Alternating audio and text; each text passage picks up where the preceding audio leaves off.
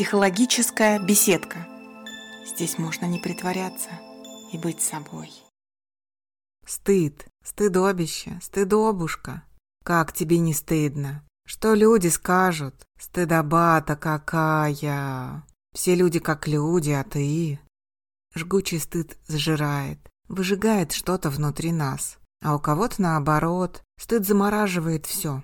Внутри холодно и хочется сжаться. Сжаться, спрятаться, исчезнуть, замереть. Сделать так, чтобы меня не было в той ситуации, в тот момент. Или вообще не было. Со стыдом сложно справиться. Он бывает огромным, больше нас. Он бывает невыносимым, слишком тяжелым и сложным для нас. Он большой, а мы маленькие. В общем-то, все оттуда и началось, с того момента, когда мы были маленькие. Да, все опять оттуда, все с детства. И это ответ на первый вопрос, который вы мне задали. Откуда берется стыд? Здравствуйте, друзья. Как вы уже догадались, тема нашего сегодняшнего разговора – стыд. А еще мы с вами поговорим о том, откуда он берется, как возник вообще в истории человечества и как может появиться у конкретного человека. Обсудим особенности, характеристики стыда, как он проявляется, каким бывает. Это в первой части. А во втором выпуске я расскажу несколько способов самопомощи. Поделюсь приемами и техниками, способными помочь снизить интенсивность стыда, помочь выбраться из его цепких лап. Конечно, универсальных способов не бывает. Нет какого-то единственного волшебного приема, который подошел бы всем. Всем помог и всех утешил. Мы разные. У нас у всех разная история, разные привычки, разный характер. Поэтому каждому из нас подойдет что-то свое. Я рекомендую все попробовать и только после этого решить, что же вам подходит. Друзья, не отказывайтесь сразу, не попробовав. Так ведь можно упустить что-то ценное. Как думаете? А меня зовут Ирина Айгильдина, и мы с вами на территории психологической беседки. Это мой авторский подкаст о психологии, о том, что с нами происходит, и о том, как можно помочь самим себе в той или иной ситуации, столкнувшись с какими-то переживаниями. Да, и я все-таки надеюсь, что вы понимаете, что как бы мы ни стремились к самостоятельности, есть некоторые моменты в нашей жизни, когда без помощи и поддержки психолога не обойтись. А мы с вами сегодня все о стыде. Сначала определимся, что же такое стыд. Это болезненное ощущение собственной ущербности, неполноценности или глупости, неправильности своего поведения или ошибочности поступков. В общем, такое переживание, в результате которого мы начинаем думать о себе, все я делаю неправильно и все со мной не так. Например, как в этой истории. Эта история рассказана девушкой, я привожу вам рассказ от первого лица. Меня пригласили на банкет, отмечали день рождения тетушки. Ну, знаете, самый обычный банкет, куча родственников, все говорят поздравительные речи. И вот пришел мой черед говорить тост. Я заранее подготовилась, продумала, что скажу и как поздравлю. Но после того, как сказала свое поздравление, посвященное тете, все на меня так посмотрели. Мне стало неловко, я покраснела, стало стыдно, и я быстренько выбежала из кафе. Потом несколько дней мне казалось, что я сказала или сделала что-то не так. Может быть, когда я говорила, у меня помада размазалась, платье было ужасным. Вроде бы я не сказала ничего такого, обычные пожелания, счастья, здоровья, ну и прочее. Может быть, они думали, что я банальности говорю. Почему-то до сих пор кажется, что со мной что-то не так. Друзья, когда я привожу истории из своей практики или истории своих знакомых, я всегда их переделываю, перекраиваю, скрываю какие-то личные данные. Я соблюдаю конфиденциальность и полностью храню ваши секреты. А иногда я вообще настолько переделываю историю, что она меняется, остается только самое главное – ее суть. Но мы возвращаемся к стыду. Когда нам стыдно, мы оцениваем себя целиком, даем оценку всей своей личности. Мы считаем себя полностью плохими, не справившимися, неудачниками. Стыд заставляет нас спрятаться, замереть, нам становится очень сложно общаться, мы даже разрываем контакты. И бывает даже стыдно рассказать о своем стыде. Замкнутый круг. Действительно, сильный стыд болезненен. И поэтому мы его специально неосознанно, но стараемся как-то переработать, припрятать под другими масками, стараемся себя защитить, стараемся как-то своими способами спастись. И мы прячем стыд под видами агрессии, перфекционизма, прокрастинации, постоянных извинений или чего-то другого. Давайте сейчас остановимся на каждой маске стыда поподробнее. Готовы? И мое предварительное обязательное предупреждение. Не обязательно, что под каждой агрессией или прокрастинацией будет прятаться стыд. Каждый случай индивидуален. Я рекомендую прислушаться к себе, к своему внутреннему голосу. На самом деле мы очень много знаем о себе, но только постоянно отмахиваемся, потому что правда о себе может не нравиться. Вот так? Ну, начнем. И начнем с прокрастинации, тем более, что прошлый выпуск был ей посвящен. Мы можем откладывать дела на потом, забывать их, забывать доделать или очень долго готовиться к тому, чтобы начать, начать делать, потому что нам может быть стыдно за себя. Стыдно за то, что мы сделаем что-то не то, сделаем с ошибками или сделаем так, что кому-то не понравится. Стыдно показать себя миру, обществу, окружению. Стыдно за предполагаемые неудачи. Стыдно за то, что мы вот такие. А если ничего не делать, тогда никто и судить ни нас не будет, тогда и стыдно не будет. Наша психика с детства вот эту связь улавливает. Когда мы ничего не делаем, то и не ошибаемся. Тогда нет критики и замечаний, и тогда нет стыда. И вот мы откладываем. А ведь можно откладывать профессионально, под видом длительной подготовки. И тогда мы вообще молодцы получаемся. Тогда про нас могут сказать Смотри, какой он молодец, как тщательно и долго готовится, какой аккуратный. А мы готовимся, готовимся и не начинаем. Но зато мы избежали своего страшного дракона, убежали от стыда. Присмотритесь к своей прокрастинации, не прячется ли за ней стыд. Но, друзья, пожалуйста, будьте аккуратны и бережны во время своего исследования. Если вы обнаружили стыд, во втором выпуске я обязательно расскажу, что с ним делать. Пойдем дальше и займемся похожей на прокрастинацию маской стыда – перфекционизм. Стыд заставляет нас все делать идеально, без ошибочек, без помарочек. Если я идеальный, то мне нечего стыдиться. Если я совершенство, то и никто не докопается ко мне с замечаниями, мне не будет стыдно за себя и за свои дела. Стремление сделать все на пятерку само по себе не так и плохо, но оно отнимает очень много сил. А стыд может заставлять нас быть идеальными во всем, быть совершенством, без обычных человеческих слабостей. Но это нереально ведь, друзья. Спросите себя, почему я хочу все сделать совершенно, хочу все сделать идеально, почему меня пугают ошибки, оплошности, оговорки, ляпы и недочеты. Если за всем этим скрывается стыд, то немного позже я расскажу, что с ним сделать. А пока бережно и без самообвинений слушаем дальше. Следующая маска, под которой может прятаться стыд – агрессия. В ответ на какое-то замечание, критику или просто одно недовольное словечко человек может выдать порцию хорошей такой агрессии. Ответную тираду о грехах и ошибках нашего собеседника, какие-то ругательства или что-то еще. Да, стыд бывает и таким, может прятаться и под агрессией.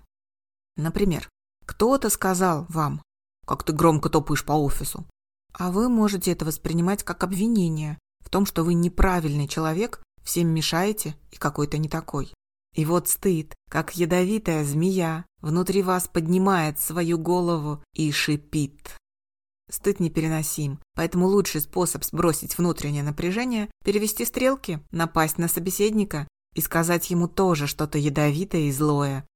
А ты вообще дышишь как паровоз, даже в другом конце офиса слышно, как ты пыхтишь, не думаешь провериться? У тебя явно какие-то проблемы с дыханием. И все. Поехала агрессия. Друзья, если это про вас, если вы обнаруживаете, что готовы нагрубить или готовы выдать очередную порцию агрессии, замрите на секундочку и спросите себя, а что прячется под моей агрессией? Почему мне сейчас хочется напасть, сказать какую-то злую фразу? Да, агрессия может вас защищать, она может быть защитной, но она может проистекать именно из стыда. Если обнаружили стыд у себя, несите его сюда. Скоро мы с ним будем разбираться. Следующая маска – постоянные извинения. За ними тоже может прятаться стыд. Когда человеку стыдно, и стыдно за все, за всего себя, то такой человек может относиться к окружающим из позиции снизу. Все вокруг правы, а я нет. Все делают правильно, а я нет. Все хорошие, а со мной что-то не так. Такое восприятие себя и окружающих приводит к стремлению всем угодить, перед всеми извиниться, даже когда нет видимых причин извиняться. А бывает и наоборот, отсутствие всяких извинений, даже когда человек был явно неправ.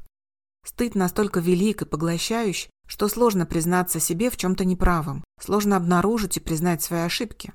Человек надевает маску «я никогда не ошибаюсь». Эта маска плотно прирастает и прячет стыд. Переходим к следующей маске стыда. Желание быть незаметным, желание быть таким, как все, не выделяться. К этому может привести примерно такая цепочка мыслей. Если я буду таким, как все, то на меня будут меньше смотреть, будет меньше внимания, а значит найдут во мне меньше недостатков. Будет меньше критики и замечаний, и я избегу стыда. Мне не будут говорить «Ай-яй-яй, как тебе не стыдно». Это способ избежать, спрятаться, обхитрить свой стыд. Он тоже зарождается в детстве, и вот эта цепочка мыслей не обязательно будет осознанной. Она может проходить быстро и незаметно в неосознаваемой части. Но решение принято, и человек старается быть незаметным. Следующая маска – желание быть особенным, единственным таким, не таким, как все, самым-самым. Кажется, что это совсем противоположное желание, но бывает и так. Стыд носит и такую маску. В основе такой маски могут быть следующие размышления. Если я буду особенной, прекрасной, идеальной, то и судить меня некому. Все вокруг обычные, они просто не дотягивают до меня, и у них нет права меня судить. Это поможет при встрече со стыдом, стыд просто не возникнет. Следующая маска – стремление быть в одиночестве. Хочется сократить количество общения, проводить больше времени наедине с собой, а если уж приходится быть в компании, то быть наблюдателем, а не участником. Этот способ похож на желание быть незаметным, но акцент смещен. Если незаметным можно быть среди людей, то одиночество – желание спрятаться от всех. Чтобы там, наедине с собой, залезать все свои раны, оставленные стыдом, залечить всю боль. Или же совсем избежать столкновения с ситуациями, в которых может возникнуть стыд. Еще раз повторюсь, под каждой перечисленной особенностью может скрываться что-то другое, не обязательно стыд. Внимательно прислушайтесь к себе. Внутри себя вы знаете. Ну а мы перейдем дальше. Откуда вообще берется стыд? Зачем он нам нужен? Если от него только вред, то почему эта эмоция не исчезнет? Первое, что нам стоит освоить – стыд – социальная эмоция. Это значит, что он необходим обществу как способ управления человеком.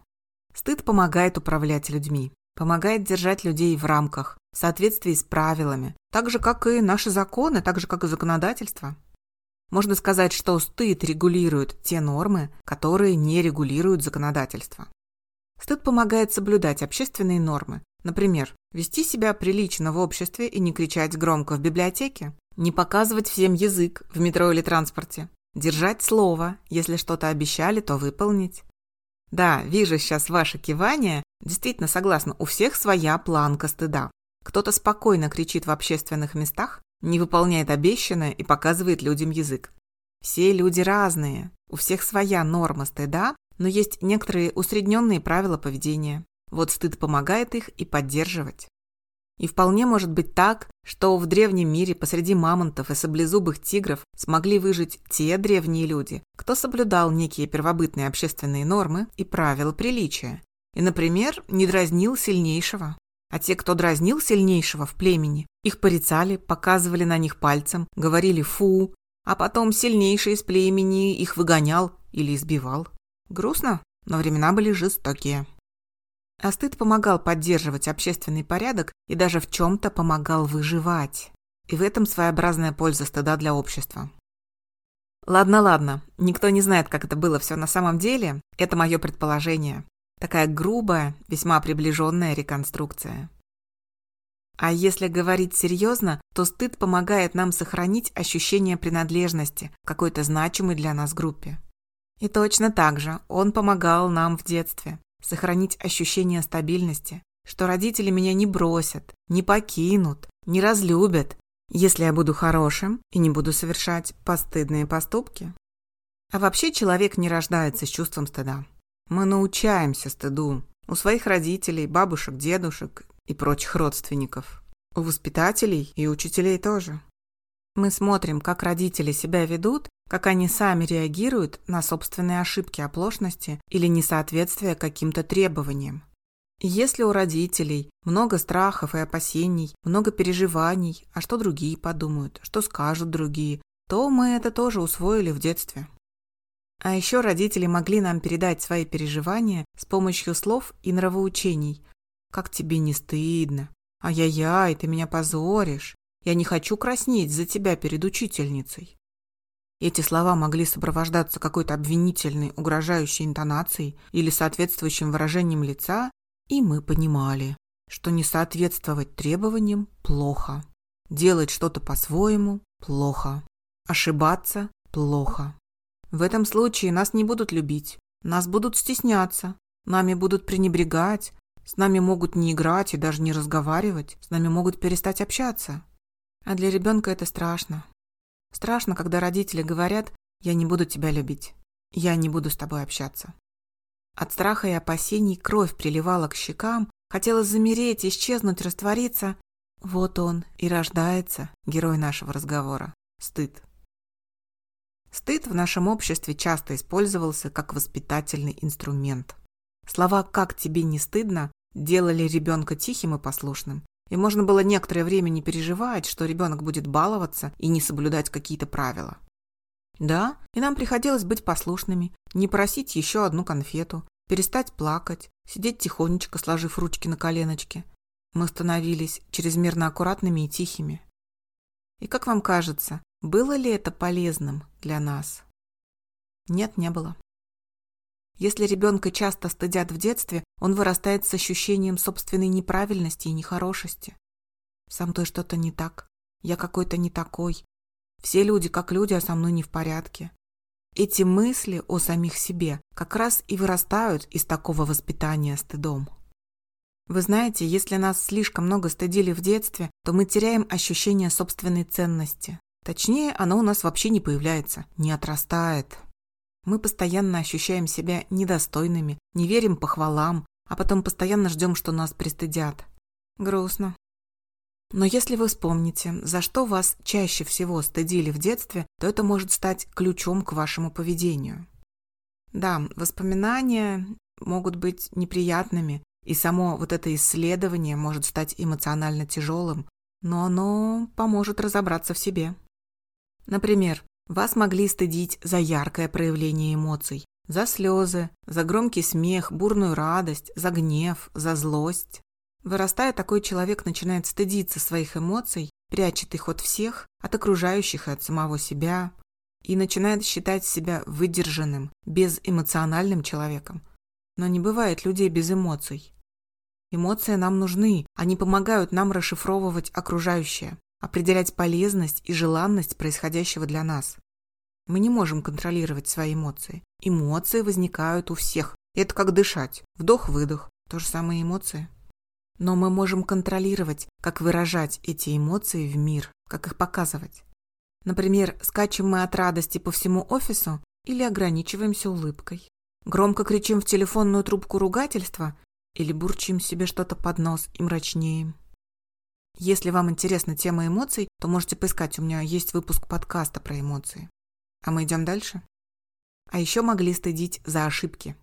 И вот вырастает человек с громаднейшим стремлением к, к перфекционизму. Человек воспринимает любые, даже самые маленькие ошибки, оговорочки, оплошности за катастрофу. Громаднейшая катастрофа, за которую надо себя уничтожать, ругать и пристыжать.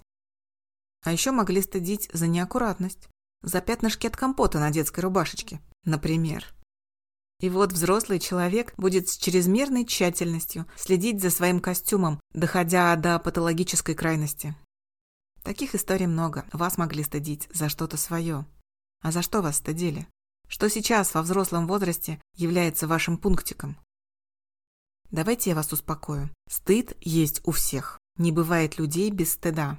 И даже наоборот, полное отсутствие стыда является показателем некоторых отклонений и не совсем здоровых особенностей. Когда мы научимся не уничтожаться полностью под воздействием стыда, то сможем найти что-то полезное в этом чувстве. Так же, как и чувство вины, стыд может стать для нас ориентиром в наших социальных проявлениях. Обратите на мое осторожное предположение «может стать». Потому что все ситуативно и избирательно, не на всякое чувство стыда стоит ориентироваться.